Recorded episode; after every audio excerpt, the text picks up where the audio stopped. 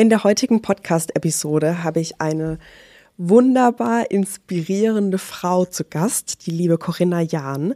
Sie ist bekannt unter dem Markennamen Die Business Profilerin. Und ja, wir sprechen in dem Gespräch einfach über ihren Werdegang, wie eins zum anderen kam, wie sie ganz mutig ihren eigenen Weg gestaltet hat. Und ich glaube, diese Story könnte nicht besser passen auch zu dem Programm von mir, was im Mai startet nämlich Becoming. Werde die Person, die mutig ihren Weg geht. Und wenn du dabei sein möchtest, dann trag dich gerne auf die Warteliste ein. Den Link findest du wie immer in den Show Notes. Da findest du auch weitere Infos zum Programm. Es wird ein Programm sein, das dich wirklich in die Veränderung bringt.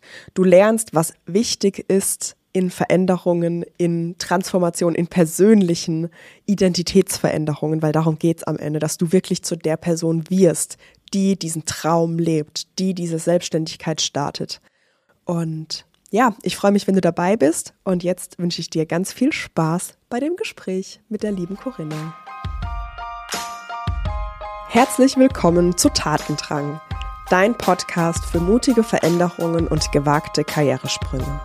Ich bin Julia Schleid, Emotions- und Business Coach und ich zeige ambitionierten Leadern und Leaderinnen wie dir, die Karriere authentisch zu gestalten endlich wieder zu träumen und voller Klarheit die eigene Zukunft in die Hand zu nehmen, ohne den Idealen anderer hinterherzujagen.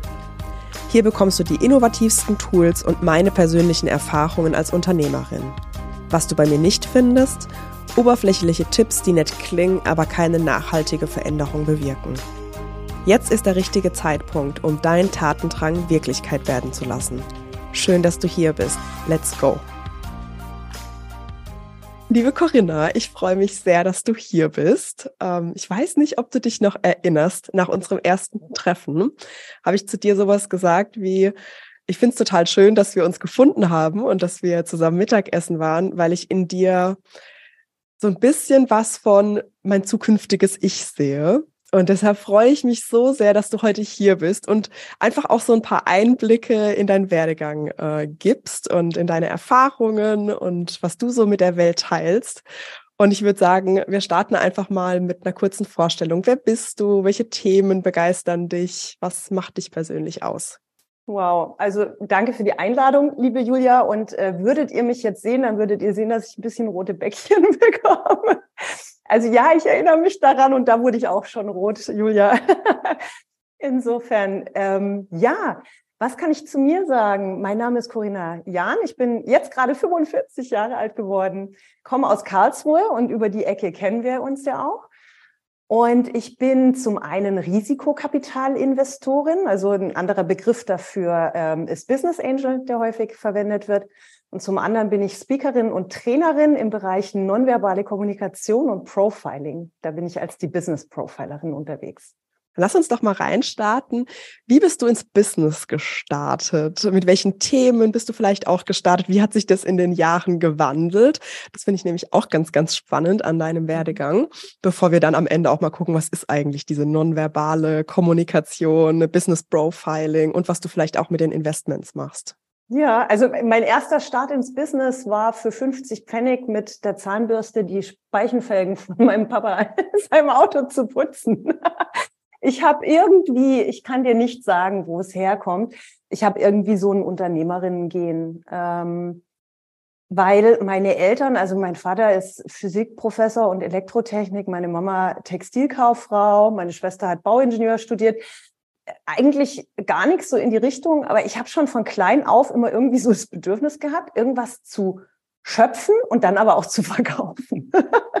ist total lustig. Also es hat sich wirklich durchgezogen. Ich habe dann ähm, Zigarren gedreht aus irgendwelchen Blättern äh, im Garten, habe die meinem Papa verkauft und äh, Mehl gemahlen und was weiß ich was. Also ähm, die, diesen Drang hatte ich schon früh und als es darum ging, wow, wo geht meine meine Karriere hin, da hatte ich eigentlich eher so dieses Kreative im Kopf. Ich wollte eigentlich so Grafikdesign studieren.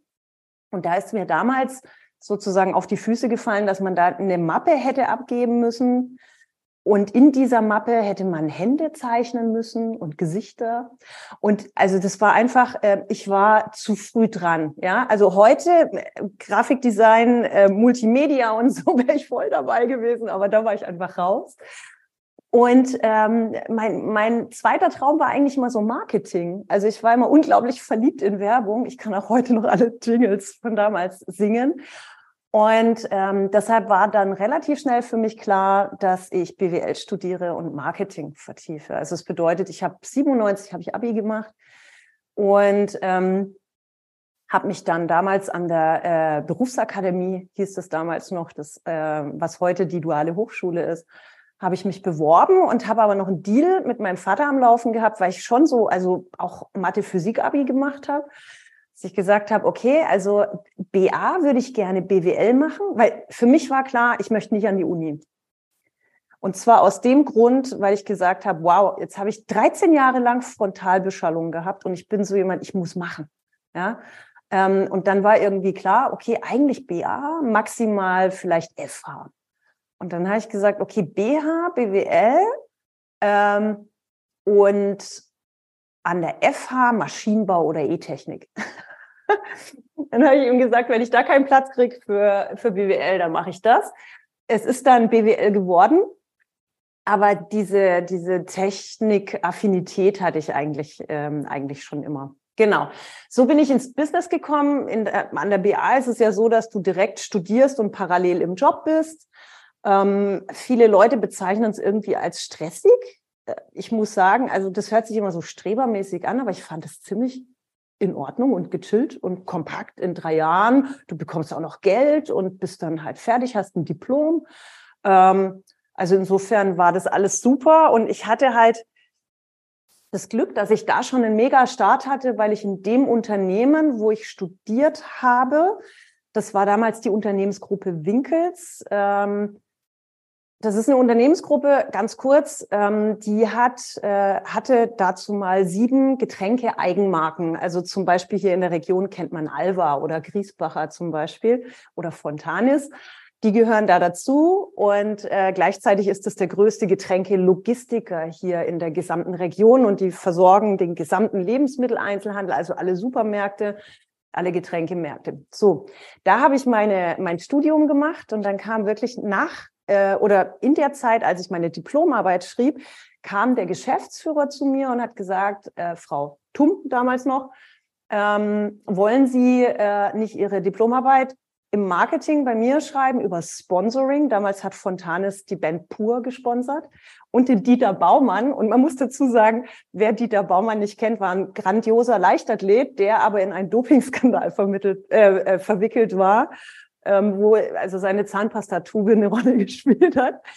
Und da habe ich dann Marktforschung gemacht dazu und durfte danach wirklich mit dem Geschäftsführer zusammen die Marketingabteilung aufbauen. Und das war ein mega Glücksgriff, weil ähm, die Unternehmensgruppe gab es damals schon über 70 Jahre und äh, 500 Mitarbeiter damals schon. Und es gab keine Marketingabteilung und sieben Eigenmarken. Also ich hatte wirklich grüne Wiese und hatte the time of my life. Insgesamt acht Jahre. Das ist übrigens äh, kleiner Spoiler, irgendwie so ein Rhythmus bei mir. Also man sagt ja immer mal sieben Jahre oder so, mhm. aber wenn man meine Vita mal so durchguckt, dann, äh, dann sind es öfter mal acht Jahre, bis mir langweilig wird und ich dann ähm, das Blümchen wechsle. Da hattest du dann aber auch direkt wieder das Thema Technologie oder wenn ich jetzt nochmal so grob nachrechne, Marketing gestartet und dann so Anfang 2000er, äh, war da das Thema Internet und äh, so schon da oder in welchem Bereich habt ihr dann Marketing aufgebaut? Ähm, nee, also das war wirklich für diese Getränke Eigenmarken und komplettes Marketing. Also du kannst mhm. dir vorstellen, so der ganze Marketing-Mix. Ich habe ähm, Flaschen mitgestaltet. Zum Beispiel, also die Griesbacher hat diese so Gastronomieflaschen, das mhm. sind so Tannenbäumchen im Glasrelief mit drin. Die habe ich damals auf den Markt bringen dürfen, zum Beispiel. Etikettgestaltung, äh, Produkte, also neue Limonaden erfinden, ja, und verkosten und machen. Ähm, die ganzen Aufsteller für den Handel, Funkwerbung, teilweise Fernsehwerbung. Wir haben damals dann noch mit Spontanes Vitale noch bei Germany's Next Top Model gesponsert. Das war die Zeit, als ich da gerade gegangen bin. Und auch ganz viele Events. Also wir haben ganz viele Sportevents gesponsert. Also ich habe allein im Jahr irgendwie hatte ich so 72 Events, sowas. Was? Und dann auch noch, das war so mein größtes Baby dort, da hatten wir einen Tag der offenen Tür in der Produktion, wo wir 150.000 Gäste hatten, wirklich. Okay, das war auch abgefahren. Okay, genau, krass. Aber, aber, Technologie da eigentlich noch gar nicht. Noch nicht, ja? okay. Ähm, was aber in der Tat war, dass ich schon 97 auch mitgegründet habe mit meinem damaligen Partner, weil ich nämlich Kampfkunst äh, gemacht habe, ganz lange Jahre, also insgesamt ja. 18 Jahre lang. Und mit ihm gemeinsam habe ich dann mehrere Kampfkunstschulen gegründet und mitbetrieben. Also das heißt, nach Feierabend bin ich einfach in die Trainingshalle gegangen und habe weitergemacht. Und ähm, das haben wir dann mit der Zeit sogar bis zu einem kleinen Franchise entwickelt. Also wir hatten dann sogar auch Schulen in Frankreich, und so weiter. Das war so mein, mein, ähm, mein erster Testi als äh, Unternehmerin damals. Und wie ging es dann weiter? das, das ist die witzigste eigentlich und ähm, ja, äh, sozusagen bemerkenswerteste Zeit aus meiner Sicht, die ich so hatte. Ich habe nämlich damals dann bei Winkels dann irgendwann gesagt, okay, es ist spannend. Ich habe jetzt so viele Projekte gehabt. Das ist alles auf so einem soliden, guten Niveau. Ich habe damals dann auch noch das Projekt gehabt, dass ich Alva, was eine Preiseinstiegsmarke war, ins Premium-Segment hochgehoben habe äh, mit unserem Team. Und dann habe ich gemerkt, das bin nicht mehr ich. Also ich bin so jemand, ich bin Pionierin. Ja, ich mag das, wenn ich äh, so ein Stück weit grüne Wiese habe, wenn ich selber auch mich einbringen kann, wenn ich gestalten kann. Und ganz wichtig aber, mir ist es wirklich, wirklich wichtig, dass es auch nachhaltig ist, weil es gibt Leute, die, die zünden nur und hauen ab. Das ist bei mir nicht so, sondern ich gehe dann, wenn ich merke, es, es bleibt stehen, das Gebäude, was ich gebaut habe. Und dann müssen es andere machen, weil da wäre ich dann äh, eigentlich destruktiv, eigentlich fast. Ja? Also Bewahrer, Bewahrerin bin ich nicht in dem Sinne, sondern eher äh, die, die Schöpferin. Und dann bin ich damals zum Geschäftsführer gegangen, bevor er in Urlaub gegangen ist, war total lustig. Gehe da so rein und er guckt mich schon so an. Und ich sage so, Herr Kaufmann, ähm, ich möchte kündigen. Und er guckt mich so an und sagt, oh, ich hatte gehofft, es dauert noch ein bisschen. Es war wirklich witzig. Also er hat es schon auch kommen sehen irgendwie.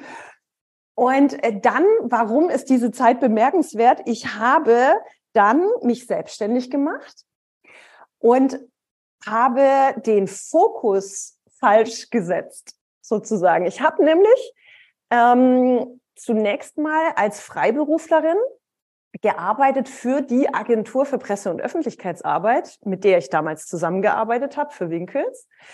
Und ähm, habe dort Projekte gemacht, habe also Vertrieb gemacht, ähm, habe die Kunden mitbetreut. Und warum den Fokus falsch gesetzt? Ich habe reingezoomt statt raus. Und ich meine, wir reden hier gerade über Zoom. das ist ganz lustig. Ähm, ja, ich habe einfach ähm, zu dem Zeitpunkt noch nicht gewusst, dass ich jemand bin, der, äh, der das Big Picture braucht, um jetzt hier in Neudeutsch zu sprechen. Das mhm. war so klein, klein. Das war so ähm, Zahnarzt sozusagen.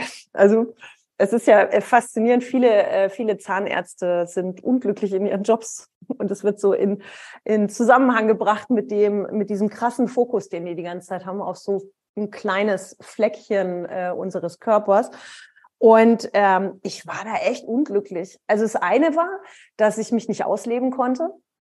Und das andere, muss ich auch fair enough dazu sagen, ähm, war der, der Geschäftsführer der Agentur, der selber, glaube ich, unglücklich mit seinem Leben war ähm, und leider dann mir die Pitches immer verhagelt hat. Das heißt, ich habe echt tolle Kunden aufgerissen und wir sind dann da zu zweit aufgelaufen fürs Gespräch und er hat's versaut und ich saß neben dran und da bin ich bin ich so jemand, ich bin da schon so ähm, ja, wahrscheinlich schon erfolgsgetrieben. Ja, also wenn ich einfach mhm. merke, ich setze da so viel rein und dann funktioniert es am Ende nicht, dann werde ich frustriert.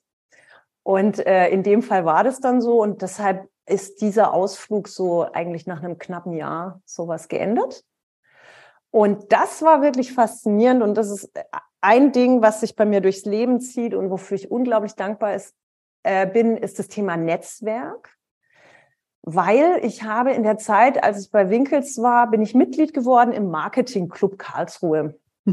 ähm, da war ich damals im, äh, bei einem Vortrag von Götz Werner, von dem Gründer von DM. Und dann bin ich dort Mitglied geworden, war dann mittlerweile auch Vorständin und so weiter. Und wir sind auf eine Tagung geflogen äh, wir Junioren damals, also Mitglieder unter 35 hießen damals Junioren, war eine Tagung in Berlin und ich bin im Flieger gesessen mit, mit einer mittlerweile guten Freundin und ich habe so gesagt, boah, ich habe irgendwie gerade so keinen Bock mehr. Und dann sagt sie so, ich weiß da einen Job, der passt auf dich wie die Faust aufs Auge. Ähm, und so bin ich zum Cyberforum gekommen, das du ja auch kennst. Also mhm. ähm, es ist so, das Cyberforum, ganz kurz erklärt, ist ein, nennt sich Hightech Unternehmernetzwerk. Hier in Karlsruhe ist ein großer, großer Technologiestandort. Also ich kenne jetzt die aktuellen Zahlen nicht mehr, aber schon vor zehn Jahren hat die IHK so ungefähr 4000 ähm, Unternehmen im IT-Sektor hier in der Region gezählt. Und das Cyberforum ähm, adressiert die IT- und Technologieunternehmen in unterschiedlichen Phasen unternehmerisch. Und ich bin damals in den Bereich Unternehmensentwicklung reingekommen und dahinter verbirgt sich dort eigentlich alles, was mit Gründerberatung zu tun hat, mit Unternehmertum, mit einem, damals hieß es noch Patenprogramm, also ein Mentorinnenprogramm, ein Investorinnenprogramm, also im Endeffekt alles, was du brauchst als Gründer, Gründerin, äh, was du so brauchen kannst.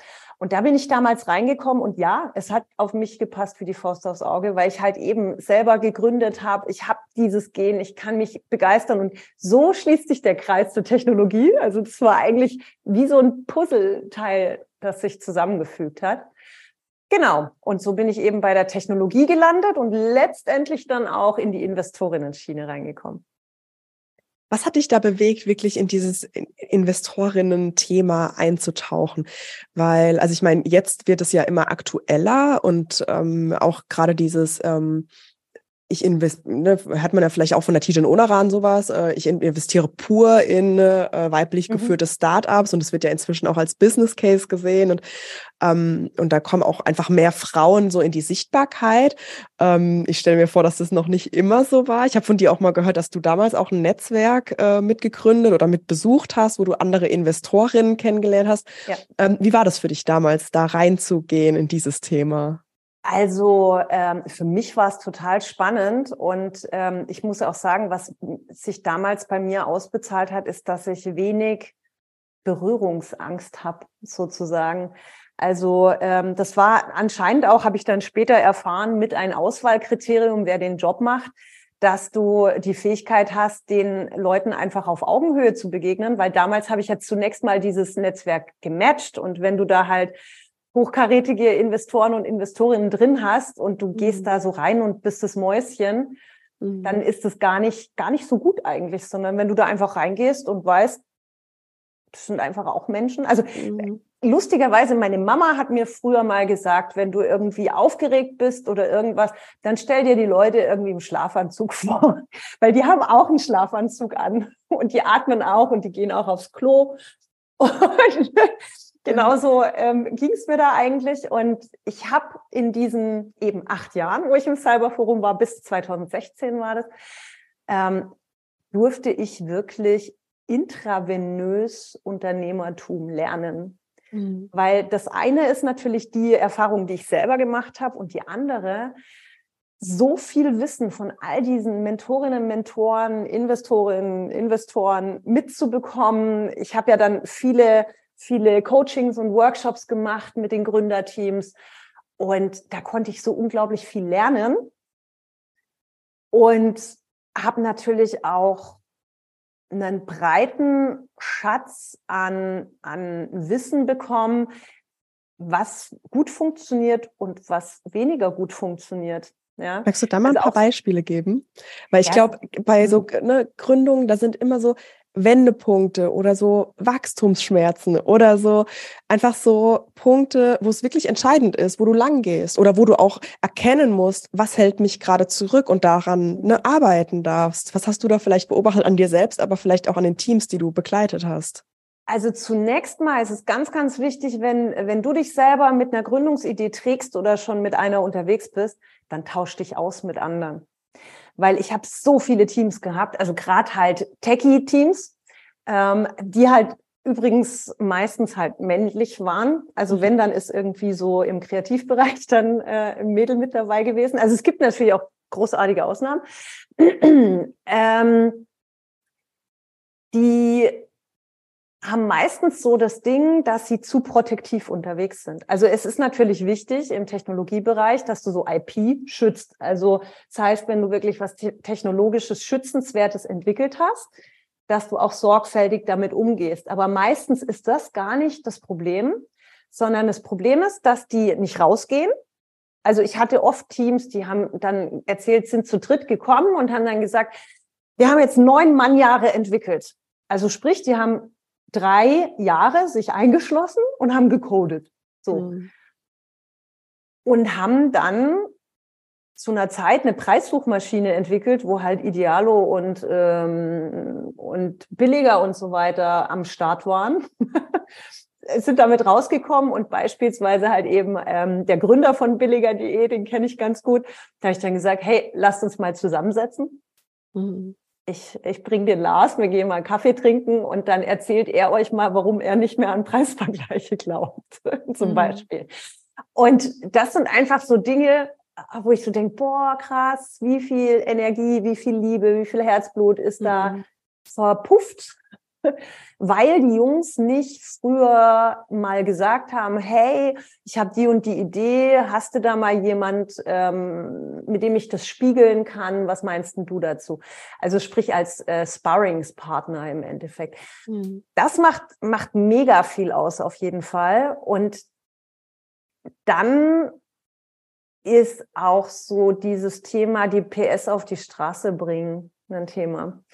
Also manche, nee, ich muss mich korrigieren, viele denken, dass ähm, Start-up-Unternehmertum äh, sehr glorreich ist und sehr, also äh, das hat für mich öfter mal so was Cowboyhaftes fast. Also weil ich natürlich in meinem Leben jetzt unglaublich viele Pitches gesehen habe von Teams, die entweder halt Partner gesucht haben oder Investoren oder was auch immer.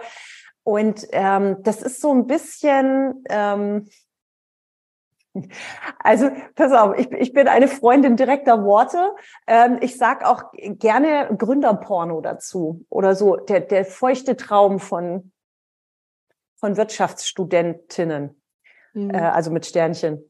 Ähm, ja, äh, das ist so Popkultur geworden mittlerweile, irgendwie so das Gründen. Und ähm, dadurch gibt's einfach eine bestimmte Gruppe, die das nicht so richtig ernst nimmt, sondern so sagt, ah, komm, nee, ich möchte jetzt einfach cool sein, ich möchte auch sagen, ich, ich habe ein Startup und so. Wir sind das Airbnb für Punkt, Punkt, Punkt. Das war immer so der Klassiker. Oder das Amazon für, ja. Ja, genau, genau. ähm, ja, also hat sicherlich auch seine Berechtigung und sollen Spaß haben und alles. Aber ähm, wenn du halt wirklich gründen möchtest und ähm, erfolgreich sein möchtest, dann musst du echt auch leiden können. Ja, also es geht gar nicht darum, jetzt irgendwie das so zu glorifizieren oder irgendwas. Aber man braucht echt einen langen Atem. Das ist ein, ist ein Marathon einfach. Ja, mhm. Du musst auch flexibel sein, weil du ähm, dich zwischendurch immer mal wieder neu erfinden musst. Je nachdem. Also nicht zu sehr an dem festhalten, was da war sozusagen. Und dann auch so die, die richtige Mischung zwischen Selbstbewusstsein und ich sage das bewusst mal auf Englisch, Humbleness zu haben. Also der, der deutsche Begriff Demut, der ist für mich was anderes als humble. Ähm, aber ich, ich verwende ihn jetzt mal. Also so ein bisschen die Demut ähm, zu sehen, dass zum Unternehmertum auch wirklich viel Glück dazu gehört. Ja, also es ist nicht alles immer, also weil wenn es die Blaupause gäbe, mhm. dann wird es ja nur Milliardäre geben. Ja, also es gehört Glück dazu, es gehört Timing dazu, es gehört Team dazu. Ähm, das ganze Umfeld muss passen, die Persönlichkeiten des Teams müssen passen, die Visionen müssen übereinander passen. Das ist übrigens auch mit ein Punkt, den ich oft hatte, dass ich äh, die Teams bei mir hatte und dann habe ich so gesagt, wo wollt ihr in drei Jahren stehen? Und dann, äh, oder beziehungsweise wie lang reicht eure Kohle jeweils? Und dann sagt der eine halt, ja, also äh, ich habe gerade mein zweites Kind bekommen und wir bauen. Also bei mir muss es bis Juli wuppen oder ich bin raus. Und der andere sagt so, mhm. ach komm, also ich habe hier die Einliegerwohnung bei meinen Eltern im Haus. Ich kann hier auch noch zehn Jahre weitermachen. Und äh, diese Themen, wenn du die früh adressierst, ähm, dann kannst du dir auch viel Blut und Schweiß sparen. Weil das ist dann meistens was, das kocht dann halt hoch, wenn es eben noch nicht gleich klappt. Ja. Und, äh, und dann wird's doof. Und wann war für dich so der Punkt, dass du sagst, okay, ich gehe jetzt raus aus dieser ähm, ne, beratenden oder ich matche die Investoren mhm. und die mhm. Startups hinzu, ich gehe selbst in das Investment. Also was hat dich dazu auch motiviert, ja. ähm, nachdem du ja wirklich auch in der Position warst, dass du gesehen hast, wie viele es einfach nicht schaffen. Ja. also es muss schon auch mal realistisch sein. Auch das ist natürlich von außen betrachtet, das hört sich auch cool an, sowas zu sagen. Und ich habe mir das auch mal an, also ich habe mir das auch mal so als Ziel gesteckt irgendwann mal werde ich auch mal in Startups investieren, aber das dann realistisch, also ich finde, das ist immer auch so ein, so ein so ein Realitätsthema äh, äh, oder wie so ein wie so ein Moment, wo auf einmal dann der Vorhang so fällt, weil man merkt, okay, es ist gar nicht so dieses Idealbild oder dieses traumhafte Bild, was man sich ausmalt, sondern da gehört halt wirklich auch was dazu. Und am Ende ist es ja Geld, was an, auch immer mit verschiedenen Themen einhergeht, existenzielle Sicherheit etc. Mhm. Ähm, oder auch einfach das Leben zu genießen, dann immer zu sagen, nee, ich gebe mein Geld da mhm. rein und investiere das wirklich auch in andere, in deren Vision, in deren Ziele. Ähm, was hat dich da motiviert? Wie bist du da rangegangen? Ja, also wichtig ist auch, es kostet nicht nur Geld, es kostet eine Menge Nerven. das ist wirklich fast noch der größere Invest. Also pass auf, ähm, wir haben damals, mein Mann und ich, äh, schon eine Beteiligungsgesellschaft gehabt, ähm, die aus einem Unternehmensverkauf rauskam. Und wir haben 2016 dann Adjusted Ventures gegründet. Das ist die Beteiligungsgesellschaft, mit der wir eigentlich nach außen gehen, mittlerweile auch M&A-Transaktionen äh, beraten. Und ähm, ja, ähm, wie bin ich da drauf gekommen? Also lustigerweise, pass auf, ähm, warum bin ich aus dem Cyberforum raus? Ich war so ein bisschen satt. Und zwar ist es wirklich so, ich habe in den acht Jahren, habe ich so rund 1500 Gründungsideen mit betreut. Und es liegt in der Natur von Gründern, und es ist auch gut so für die Phase, dass die unglaublich brennen für ihre Ideen es liegt aber auch in der Natur von Startups, dass die Quote der Unternehmen, der Gründungen, die nach einem Jahr noch bestehen, also äh, von, von der Idee überhaupt in die Gründung kommen und dann noch nach einem Jahr bestehen, lag damals bei ungefähr fünf Prozent. Mhm. Das heißt, ich vergleiche es immer ganz gerne mit äh, einem kleinen Jungen, der sagt, boah, Messi ist so cool, ich werde Weltfußballer. so, mhm. Und dann kannst du dir einfach mal angucken, das wäre dann sozusagen das Unicorn dann, ja. Dann kannst du dir mal angucken, was es eigentlich bedeutet, überhaupt, überhaupt mal in eine U19 vom KSC reinzukommen. Mhm. Wie, wie hoch die Wahrscheinlichkeit ist. Ja. Ähm, das ist das eine Herz, was in meiner Brust schlägt, sozusagen. Das andere sagt, we can do it. Ja, prove me wrong. ich mache es einfach. Und ähm, diesen Spirit braucht's auch. Ich habe nur gemerkt, dann ähm, auf, dem, auf dem Weg habe ich sozusagen ein bisschen an dieser Begeisterungsfähigkeit eingebüßt und wurde da ein bisschen, ich würde es jetzt mal härter nennen wahrscheinlich. Also habe eher mal gesagt, so du, also ganz ehrlich, nee, glaube ich nicht und so und da und so. Und das ist so die, die Gretchenfrage irgendwie, wenn du Gründerberatung machst und sowas. Also es gibt sogar ein Fachwort dafür, das heißt abberaten. Mhm. Abberaten, wirklich zu sagen, so, hey, das hat keinen Zopf. Geht, bleib in deiner Anstellung, gib die nicht voll auf. zum mhm. Beispiel. Ja, also äh, ja.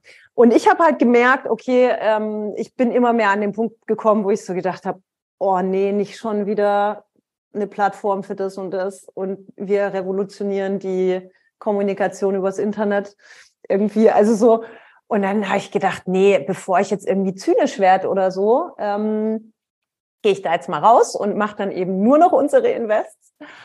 Und auch da haben wir mittlerweile eine Lernkurve. Also wir waren definitiv mehr eben in dem Angel-Bereich unterwegs. Jetzt muss man sagen, Angel in den USA ist was anderes als Angel in Deutschland. Ja, in den USA setzt ein Angel auch mal irgendwie äh, eine Million oder irgendwas. Und in Deutschland bist du in einer Range unterwegs, wo so ein Ticket pro Angel von 200.000 schon echt hoch ist eigentlich. Mhm. Ja. Ähm, das heißt, da spielt sich öfters mal äh, was auch im ganz kleinen Bereich ab. So. Ähm, wir haben dann eher größere Tickets gemacht. Also Tickets heißt ähm, im Endeffekt unser Invest, was wir gemacht haben. Ähm, auch erst in frühere Phasen, also sprich wirklich, ähm, es gab schon ein Produkt, ja, also du kannst ja schon investieren in eine Vision. Mhm. Da hast du als Investorin den Vorteil, hey, ähm, kommst du günstiger rein. Ne? Also weil noch nichts da ist, ist der Unternehmenswert dann auch günstiger. Aber du hast halt das volle Risiko. Und dadurch, dass ich damals so viel hab floppen sehen, ähm, war irgendwie klar, okay, so ganz früh, also wenn, dann müsste mich diese Idee so aus dem Universum schießen, wenn ich die höre, ähm, da, dann wäre ich sicherlich auch wieder dabei. Ähm, aber es ist so, dass wir ähm, schon zu Anfang eigentlich gesagt haben, okay, wir wollen Proof of Concept des Produktes und auch, dass es im Markt funktioniert, weil das ist auch oft ein Fehler bei Gründungen. Also, und das kannst du, egal ob du IT machst oder ein Café äh, gründest oder so, kannst du anwenden. Ähm, die meisten Gründerinnen und Gründer kommen auf die Idee, so, ah, ich habe da ein Problem, und ich löse das. So. Das ist schon mal gut. Also ein Problem zu lösen ist schon mal eine mhm. gute Sache. Jetzt musst du dich nur fragen, bist du der Einzige, der das Problem hat oder wie viele davon gibt's? Mhm. Und dann sind die bereit dafür zu bezahlen. Mhm. Und das ist so mit ein Ding übrigens, vielleicht um das ganz kurz zu streifen, ähm, so äh, diese Themen mit so, äh, sozialen Geschäftsmodellen, nenne ich es jetzt mal. Ähm, es gibt ja so diese Entwicklung durchaus, dass viele sagen, hey, sie wollen da gar nicht irgendwie groß den Profit rausschlagen, sondern äh, sie wollen einfach was Gutes tun und äh, wirklich äh, für diesen Planeten auch was tun. Ähm, da hatte ich ganz viele Teams bei mir, die haben vergessen, dass Geld verdienen gut ist, weil das bezahlt die Rechnung der Leute, die für dich arbeiten. Also da gab es oft den Konflikt irgendwie so, Geld ist böse irgendwie. Mhm. Und also ich kann sagen, in meiner Welt ist Geld was sehr Schönes und du kannst da tolle und gute Dinge damit machen. Ja. Und ähm, ich meine, vielleicht hast du auch schon mal sowas äh, gemacht zu dem Thema. Also Money Mindset wird es ja immer mal genannt. Also wenn du Geld blöd findest, warum soll es dann zu dir kommen? ja. Also ist auf jeden Fall mal, äh, mal überdenkenswert. Genau, ähm, jetzt habe ich eine große Kurve gemacht. Lass mich mal kurz denken. Dann sind wir äh, eher in spätere Geschäftsmodelle gegangen. Also wir haben ein paar frühe gemacht und haben echt viel Geld verbrannt beziehungsweise verbrennen lassen. und das ist echt lustig, äh, weil, du das jetzt auch sagst. Ähm, diese ähm, dieses Wissen um Geschäftsmodelle, wie viel da floppen kann und so weiter, hat mich trotzdem vor zwei, drei Verlusten nicht bewahrt, weil ich wirklich da Feuer gefangen hatte. Ich fand, äh, fand die Produkte mega, ähm, hat alles gepasst, Team und so weiter. Und ähm, trotzdem ein Fehler, den ich heute nicht mehr machen würde, ist, wenn du keine Branchen-Insights hast, mhm. Wenn du da echt weit weg davon bist, dann kann das dich so wuschig machen, wie es will. Gib da kein Geld rein. Mhm. Weil das wirklich ein ganz großer Faktor ist. Also da war einfach so äh, Leidenschaft dabei. Man nennt es ja immer so Bullishness. So, da war ich mhm. bullish. Ähm, genau. Also es war fancy und alles, aber eigentlich hätte ich die Brancheninsights gehabt, äh, dann hätte ich es kommen sehen können. Und was hat genau. dieser Verlust mit dir gemacht? Also, ne, wie seid ihr damit umgegangen? Oh, ja, war das für ja. euch, war das denn für euch auch so ein Thema, okay, diese Investments, die sollen schon auch irgendwann einen ähm, Return on Invest geben? Ne? Also das, war das eher so nice to have? War das eher so Spielgeld? War das schon so, dass ihr damit gerechnet habt? Oder mhm. mh, mm, weil so ein Verlust tut ja auch immer weh und auch egal, mhm. wie ihr das vielleicht vorher einkategorisiert habt, selbst wenn es Spielgeld ist, es tut trotzdem weh. Ja, absolut. Also ähm, wehgetan hat's und geärgert hat's auch. Definitiv.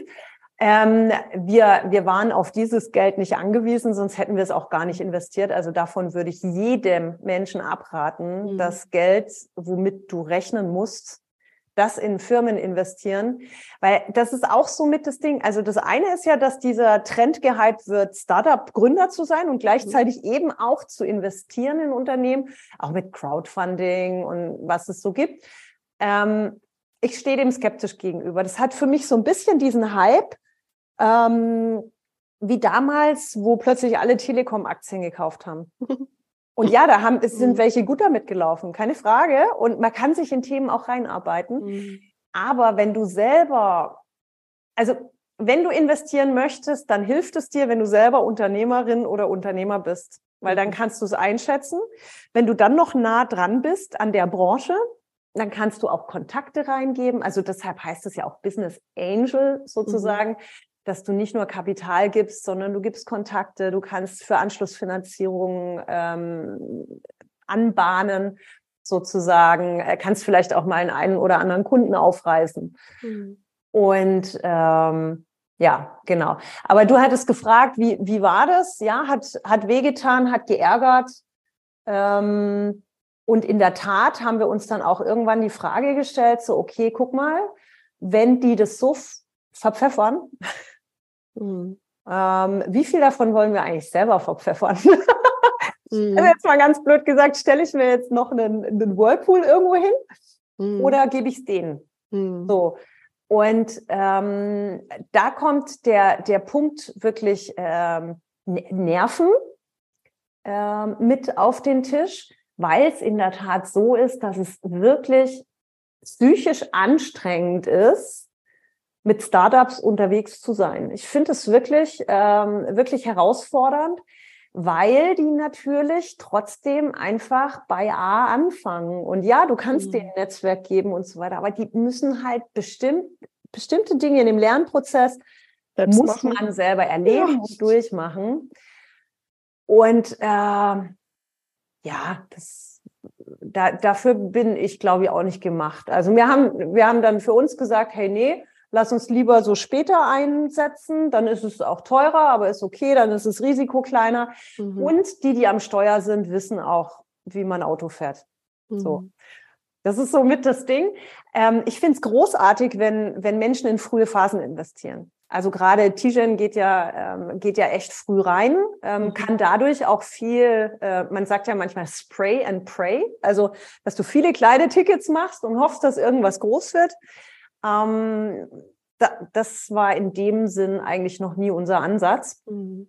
Dann lass uns mal in den äh, in das Themengebiet springen, was du gerade bespielst, nämlich ähm, Business Profiling, ähm, nonverbale Kommunikation. Ja, ähm, wie bist du dazu gekommen? Was hat dich da bewegt zu sagen, hey, ich mache noch mal was Eigenes, wofür ich auch stehen möchte, ähm, ne und ja, bau einfach nochmal von vorne was auf. Mhm.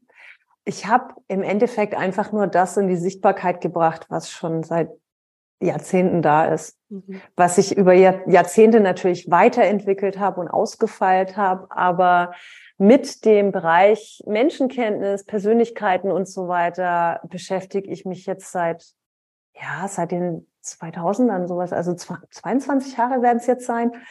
Ähm, es hat mich schon immer wahnsinnig interessiert. Also mit beschäftige meine ich wirklich äh, mit, äh, meine ich Fortbildungen und sowas. Also wirklich tief. Ja, also ich bin, ich bin echt Nerd. ich kann mich unglaublich äh, tief in Themen rein, äh, reinhacken. weil es mich dann auch so richtig tief interessiert. Vorher habe ich mich natürlich auch schon interessiert für das, okay, wie ticken eigentlich Menschen? Weiß nicht, ähm, du bist deutlich jünger als ich, aber damals gab es noch irgendwie die Bravo Girl mit dem Psychotest und keine Ahnung was. Also hat mich schon immer interessiert, auch so selber zu reflektieren. Und ich muss auch sagen, auch wirklich aus eigenem Antrieb heraus hat es mich immer interessiert zu verstehen, wie andere ticken, weil ich gemerkt habe, ich tick anders. ich habe wirklich äh, oft Schwierigkeiten gehabt, mich da rein zu versetzen. Ich habe gemerkt, dass ich Leute mit meiner Energie wirklich überrollt habe und die mich hinterher angeguckt haben, als wären sie überfahren worden hm. und einfach mich nur anstrengend fanden und ich fand sie langweilig. Und so habe ich mich da äh, nach und nach reingefuchst äh, sozusagen in dem Bereich. Und ich habe eigentlich in der Zeit, als ich mich 2005 äh, selbstständig gemacht habe, damals sogar auch schon ähm, eine GBR gegründet, die Inodia damals, wo ich auch schon ähm, Trainings gemacht habe teilweise. Es war dann nebenberuflich. Also Trainings gegeben habe.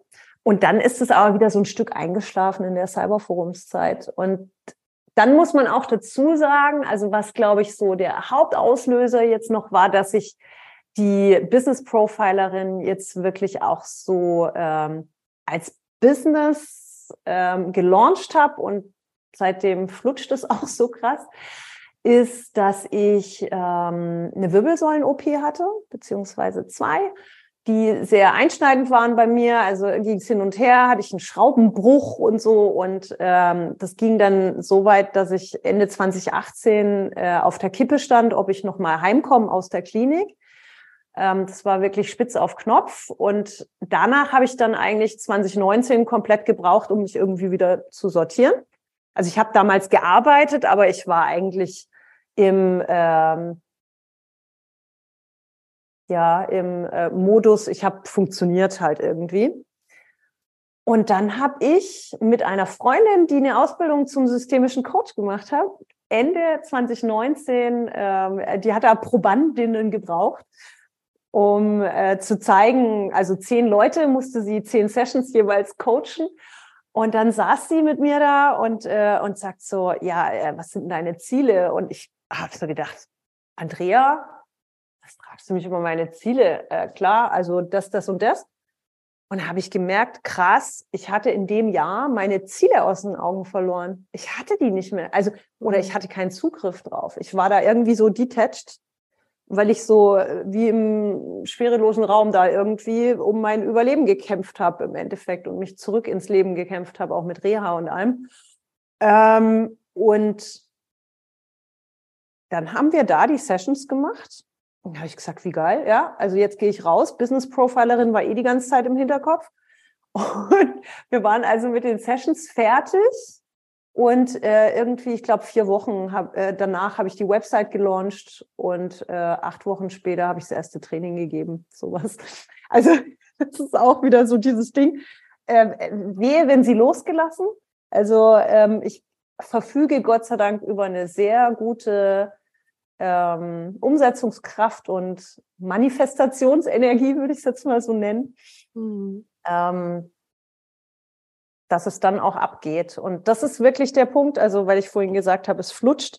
Das ist auch meine feste Überzeugung, wenn du, wenn du etwas tust, was dir wirklich zu 100 Prozent entspricht, mhm. dann geht es ab.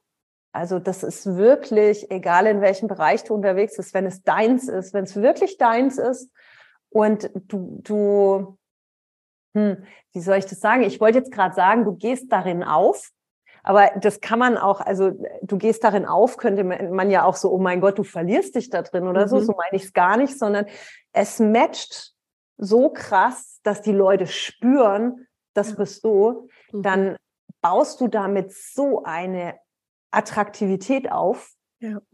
dass die Leute zu dir kommen. Das ist wirklich magisch. Also freue freu ich mich jeden Tag wie ein kleines Kind. Mega schön. Dann erzähl mal, was machst du denn da? In worin gehst du auf? was steckt da inhaltlich drin? Ja, ich arbeite mit äh, Unternehmerinnen und Unternehmern, mit Vorständinnen ähm, und deren Führungsteams. Also ich gehe in Firmen rein oder mache das Ganze auch online und bringe ihnen bei, Menschen zu lesen. Und Menschen lesen, also du kannst natürlich zum einen auf einer Profiling-Ebene ansetzen, in der Form, was für eine Persönlichkeit ist es, wie kommuniziert er oder sie, wie adressierst du denjenigen am besten. Und dann aber auch auf der Empathieebene, und das ist für mich so das absolut Magische, weil wissenschaftliche Studien gezeigt haben, dass du Emotionen und Bedürfnisse deines Gegenübers in Echtzeit ablesen kannst vom Gesicht. Da geht es um Mikroexpression, also klar, die ganze Körpersprache auch mit Mimik, Gestik und allem drum und dran. Aber wir haben kleine Regungen in unserem Gesicht, wenn wir Emotionen empfinden, die wir zeigen, die wir nicht steuern können. Und das ist total abgefahren, weil unser Gehirn durch bestimmte Funktionsmechanismen so funktioniert, dass die Emotion erstmal ganz kurz auf deinem Gesicht erscheint. Die wird sozusagen drauf gebeamt. Äh, ich vergleiche das immer ganz gern mit einem Beamer. Und das Ganze geht so schnell. Also die sind so bis, äh, bis 500 Millisekunden. Funktioniert so schnell, dass du dir noch gar nicht dessen bewusst bist, was du fühlst. Mhm. Und das ist das Krasse. Also jetzt mal unabhängig davon, wir haben ganz oft Situationen, jeder Mensch, wo wir uns nicht mal dessen bewusst sind, was wir fühlen. Nur, nur selten in Anführungsstrichen mhm. dringt das überhaupt so in unser Bewusstsein, wie es uns eigentlich geht. Und wenn das dann der Fall ist, also wenn ich jetzt zum Beispiel verhandle und ähm, ich rufe äh, einen Preis auf und derjenige willigt ein und ich möchte jetzt nicht, also ich freue mich wie Bolle, aber ich möchte es jetzt nicht zeigen dann zeige ich kurz die, die Freude auf meinem Gesicht. Also wenn derjenige Mikroexpressionen gelernt hat zu lesen, dann sieht das. Und dann kann ich aber für mich entscheiden, wenn ich merke, so, boah, krass, ich freue mich gerade total, dass ich es dann wegcover. Ja, mhm. also das beste Beispiel ist natürlich so ein Face-Cover. Das ist auch das, wie Asiaten gerne, gerne lachen oder nicht nur gerne, sondern die machen das, die covern ihr Gesicht. Das würde man natürlich sehen, sondern dann versucht man so ein Pokerface zu machen. Mhm. Ähm, das nennt sich suppressive Expression. Also unterdrückte, mhm. unterdrückter Ausdruck, was irgendwie witzig ist. Ähm, genau. Und du kannst halt eben bei deinem Gegenüber zum Beispiel sehen, wenn da Trauer ist, wenn da Ekel ist, wenn da mhm. Verachtung mhm. ist. Und was ich mache, ist, dass ich Menschen beibringe, dahinter zu schauen. Also das heißt, es gibt wissenschaftlich bewiesene Zusammenhänge, welche Bedürfnisse denn beispielsweise mit Ekel zusammenhängen. Weil wenn du so äh, jetzt denkst, ja super, bin ich in einer äh, Verhandlung irgendwie, was hat da jetzt Ekel zu suchen? Ja, mhm. es ist so, dass wir beispielsweise Ekel auf dem Gesicht zeigen, wenn wir in Preisverhandlungen sind und der Preis ist zu hoch. Mhm. Also Ekel und Schmerz werden und Preisinformationen im gleichen Areal im Gehirn verarbeitet beispielsweise. Also du kannst in einer Verhandlung beispielsweise sehen, ist der Preis zu hoch, ist er zu niedrig. Du kannst darauf eingehen, wenn jemand Bedenken hat. Also beispielsweise, du hast selber in deinem, äh, in deinem Podcast ja auch schon über den Motivkompass gesprochen. Mhm. Und ähm, der Motivkompass enthält ja die neurobiologischen Grundmotive und mappt die sozusagen mit Emotionen und mit, äh, mit Ausdrücken. Und du lernst dann im Endeffekt in Resonanz zu gehen. Also die, die Methode, die ich anwende, nennt sich Mimikresonanz, weil du lernst, wow, okay, wenn ich jetzt zum Beispiel in einem Pitch bin, ich, ich möchte einen Kunden gewinnen, ja, und bin da im Gespräch und ich sehe jetzt, als ich gerade mein Unternehmen oder unser Unternehmen und das Produkt vorstelle, sehe ich kurz die Expression von Angst, die Mikroexpression. Die sieht zum Beispiel so aus, ich, ich beschreibe es jetzt mal kurz, da sind die Augenbrauen oben zusammengezogen und, äh, und ein Stück nach oben, dann wellen die sich so lustig, die Oberlider sind hochgezogen, die Unterlider sind äh, angespannt und die Mundwinkel ziehen sich so grimassenhaft nach außen was bedeutet es eigentlich? Weil ja, okay, du bist dann jetzt in so einem Pitch, derjenige hat Angst. Dann lernst du, wie, was steckt dahinter, ja? Und es ist so, dass eben psychologisch gesehen Angst mit dem Bedürfnis nach Kontrolle und mit dem Bedürfnis nach Ruhe korreliert. Und da stehen beispielsweise auch Bedürfnisse wie Sicherheit, Tradition, Beständigkeit, ähm, auch in Richtung Geduld, je nachdem. Und ähm, wenn du jetzt darauf eingehen möchtest, du merkst vielleicht auch jetzt gerade, ah, jetzt rede ich gerade ein bisschen ruhiger, weil normalerweise bin ich so, ah, und jetzt wird es gerade ein bisschen ruhiger und ich mache ein bisschen mehr Sprechpausen, dann kannst du darauf eingehen. Also du kannst natürlich bei deinem Gegenüber auch sagen, so, wow, ähm, ich nehme jetzt gerade wahr, ähm, kann es sein, dass dich was besorgt? Ja, also dann fragst du auf rationaler Ebene mhm. nach. Du kannst aber auch einfach das Ganze, den Ball aufnehmen sozusagen und zurückspielen. Und du kannst natürlich auch immer schauen, okay, schau mal, wenn derjenige jetzt Ruhe braucht zum Beispiel, dann gib demjenigen auch Zeit. Dann versuch nicht in diesem Gespräch demjenigen den Kuli in die Hand zu drücken und zur Unterschrift zu zwingen, sondern sag, hey, okay, lass uns mal schauen, was braucht es noch? Ich würde dir auch noch Unterlagen schicken zum Beispiel ähm, oder Telefonnummern von zufriedenen Kunden, weil das ist auch sowas, Thema Zuverlässigkeit, also so ein mhm. bisschen den, die Absicherung sozusagen zu fördern. Ich schicke dir das durch, ähm, ich schicke dir das heute Abend noch durch und ich melde mich am Mittwoch. Warum machst du das? Du kreierst eigentlich einen Frame, also einen Rahmen, um selber zu beweisen, du bist zuverlässig. Mhm. Und dann kannst du den selber einhalten.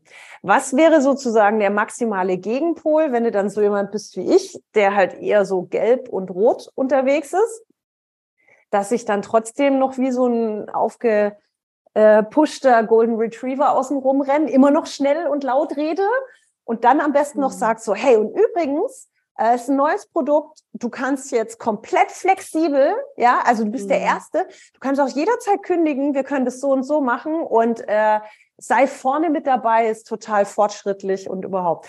Also ich habe jetzt gerade sozusagen den Gegenpol aufgezogen ähm, zu dem Thema Angst und Sicherheit. Das wäre nämlich Interesse zu wecken. Und das ist ein Fehler, den machen viele von uns. Den habe ich früher auch gemacht. Und das ist genau der mhm. Punkt, weshalb ich manchmal für Leute anstrengend war. Weil ich da so der gelbe Interessensretriever war. Mhm. Und die mhm. Leute gerade irgendwo in so einem Detailthema drin hingen und ich sie nicht abgeholt habe. Also es das heißt, was ich Menschen beibringe, ist, dass sie wirklich Menschen dort abholen, wo sie stehen. Und das hört mhm. sich dann immer so äh, Sitzkreis und wir werfen uns ein Wollknäuel äh, zu an. Also so ist es meistens gar nicht, sondern es ist so, dass du Verhandlungsziele besser erreichst. Also es ist nicht nur das Zwischenmenschliche, sondern Verhandlungsergebnisse. Du kannst Geld sparen, du kannst Risiken reduzieren und du hast es viel leichter. Mhm. Es ist einfach, also Kommunikation mit anderen Menschen wird so viel netter und einfacher, wenn du weißt, wie du die anderen abholen kannst und auch, wie du dich selber abholen kannst, weil das vielleicht noch ganz kurz dazu zum Abschluss. Man kann Mikroexpressionen auch selber auf dem Gesicht spüren. Mhm. Also wenn du weißt, wie du die liest, dann spürst du mit der Zeit selber, wo dein Gesicht zuckt und das ist ganz krass. Es ist ein Wahnsinns-Reflexionstool für mich weil manchmal, also Menschen sind gut, sich auch selber zu bescheißen manchmal. Und manchmal machen wir es auch gar nicht bewusst, sondern vielleicht ist es dann so, dass du in der Situation denkst, oh, das macht mich jetzt aber traurig. Und du merkst aber, nee, da ist, da ist Wut, da ist Ärger. Ja. Und die Emotionen haben halt eine komplett konträre Dynamik. Also du kannst auch eben mit dir selber dann besser umgehen und mit anderen. Mega spannend.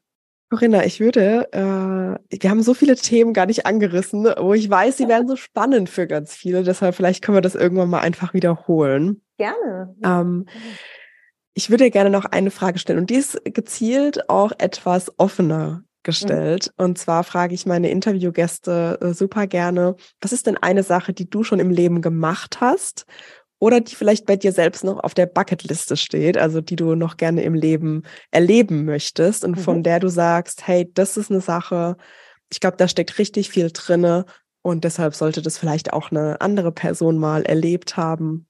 Und mhm. ja, was wäre das bei dir? Wow, also ähm, auf meiner Bucketlist stehen meistens Reisen drauf und da durfte ich auch schon viele erleben. Und vielleicht würde ich jetzt sogar wirklich kurz von einer Sache erzählen, die ich gerade vor vier Wochen erlebt habe, weil ich die wirklich jedem nahelegen kann. Ich war in Uganda im Urlaub. Und ähm, in Uganda ist es so, also an der Grenze von Uganda zu Ruanda gibt es äh, so ziemlich die letzten Berggorillas auf dieser Welt. Und ähm, als ich, ich glaube, ich war acht oder so, bin ich damals ins Kino. Der Film war ab zwölf, glaube ich, ich weiß gar nicht, habe ich mich reingeschlichen. Gorillas im Nebel mit Sigourney Weaver, ein ganz, ganz toller Film, wo es äh, drum, drum geht, um die, um den Schutz eigentlich von den Berggorillas. Und ich habe damals den Film gesehen und habe das eigentlich auf meine Bucketlist gepackt damals. Und ich habe es vergessen. Total spannend. Also da auch wieder ähm, äh, Aufruf an euch alle. Manchmal muss, ähm, dürfen wir Selbstempathie äh, walten lassen. Manch, manche Dinge vergisst man mal und dann poppen die wieder hoch. Und ich kann sagen, ich vertraue mittlerweile drauf, dass es dann immer zum genau richtigen Zeitpunkt wieder hochpoppt und dann ist es angesagt. Und so ist mir vor einem Jahr, wir wollten nämlich eigentlich dieses Jahr nach Japan gehen, was wir jetzt nächstes Jahr machen ist mir aufgefallen, dass ich eigentlich immer die Gorillas sehen wollte. Und dann habe ich zu meinem Mann gesagt, du, ich, ich würde mir das so wünschen. Und dann haben wir einen Urlaub gebucht. Drei Wochen waren wirklich auf eigene Faust unterwegs und sind dann in Bwindi. Der Bwindi Impenetrable Forest ist, ähm, ist ein äh, Dschungel, wo die wirklich mit der Machete durchlaufen und einem den Weg bahnen. Wir waren insgesamt sieben Stunden unterwegs, 1000 Höhenmeter, also war echt stramm und sind auf dem Weg wirklich zwei Gorilla-Gruppen äh, begegnet. Und bei der einen Gruppe durften wir eine Stunde verbringen. Also das ist Gott sei Dank sehr geregelt, ähm, dass da nicht so viele Leute hin können und auch nur eine Stunde pro Tag und so weiter.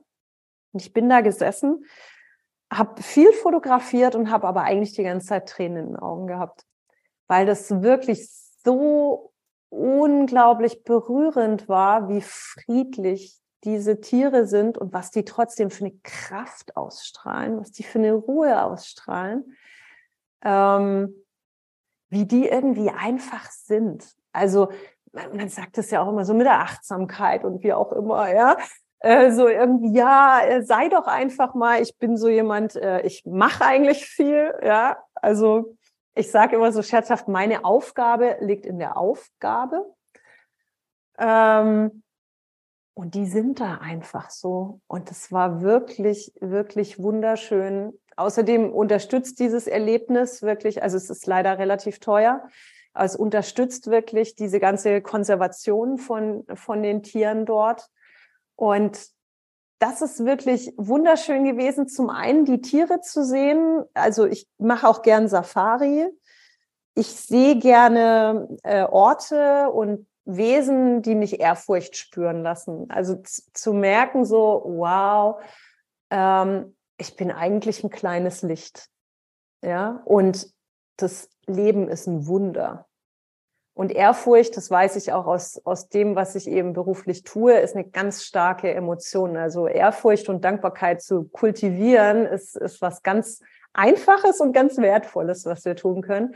Mhm. Und ähm, das ist wirklich so, so der Punkt. Es müssen jetzt für dich nicht die Berggorillas sein. Vielleicht machen die dem einen oder anderen auch Angst oder so. Vielleicht sind es dann die Schmetterlinge zum Beispiel. Wir haben auch wunderschöne Schmetterlinge gesehen. Also es müssen nicht immer die großen Viecher sein, sondern auch die kleinen. Aber so dieses Thema Reisen, rausgehen, die Welt erforschen, die Welt schätzen lernen, auch die, die Zerbrechlichkeit und die, die, die Schutzbedürftigkeit der Welt zu sehen und auch immer mehr den eigenen Horizont zu öffnen. Also es ist eins meiner Lieblingszitate, habe ich auch letztens auf, auf Instagram gesagt ähm, kommt von Humboldt.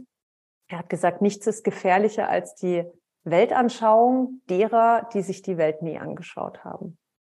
Und das wäre so sozusagen mein Tipp und mein Mantra. So schaut euch die Welt an, natürlich in einem sozial verträglichen Setting irgendwie, Aber äh, wirklich zu sehen, in Afrika laufen die Kinder fünf Kilometer mit einem Kanister, um Wasser zu holen. Und wenn du dann nach Hause kommst und die Bahn ist mal zwei Minuten später dran, dann weißt du einfach, es ist alles in Ordnung. Mhm. Ja, mega schön. Liebe Corinna, ich danke dir sehr für deine Zeit, dass du hier warst und auch, auch so viele Einblicke in deinen Werdegang gegeben hast. Ähm, ich glaube, es ist so ein bisschen rübergekommen äh, warum ich dich so bewundere und auch so inspirierend finde. Du hast eine wahnsinnig starke Seite und auch dieses Umsetzen und da auch wirklich unaufhaltsam zu sein und wirklich sich immer wieder neue Ziele und auch, wenn es an gewissen Punkten vielleicht auch mal schwieriger ist oder steiniger, ähm, dich dann auch wieder aufzurappeln und wieder in die Kraft zu kommen. Und ich habe auch das Gefühl, du sprühst einfach so. Äh, das ist, hast du auch rübergebracht äh, über die Themen, die du sprichst. Und das ist ganz arg ansteckend. Und ähm, ja, ich danke dir einfach für deine Zeit und auch für unsere persönliche Verbindung. Und ähm, alle Infos zu Corinna findet ihr auch in den Show Notes. Ähm, wie gesagt, du kannst es lernen, äh, was Corinna auch selbst so gut beherrscht, nämlich diese Mikroexpressionen ähm, zu verstehen und äh, einzuordnen. Und da findet ja demnächst auch wieder ein Seminar von dir statt. Magst du es vielleicht nochmal ganz kurz teilen, wann? Weil das habe ich nicht auf genau, dem Schirm. Ja, am, am 11. April, also auf meiner Website diebusinessprofilerin.de findest du das Datum und äh, auch direkt die Anmeldemöglichkeit. Sehr schön. Genau, alle Links auch in den Show Notes wie immer. Und dann wünsche ich dir jetzt einfach noch alles Gute für deine weitere Zukunft und danke dir, dass du da warst. Danke, liebe Julia. Vielen Dank.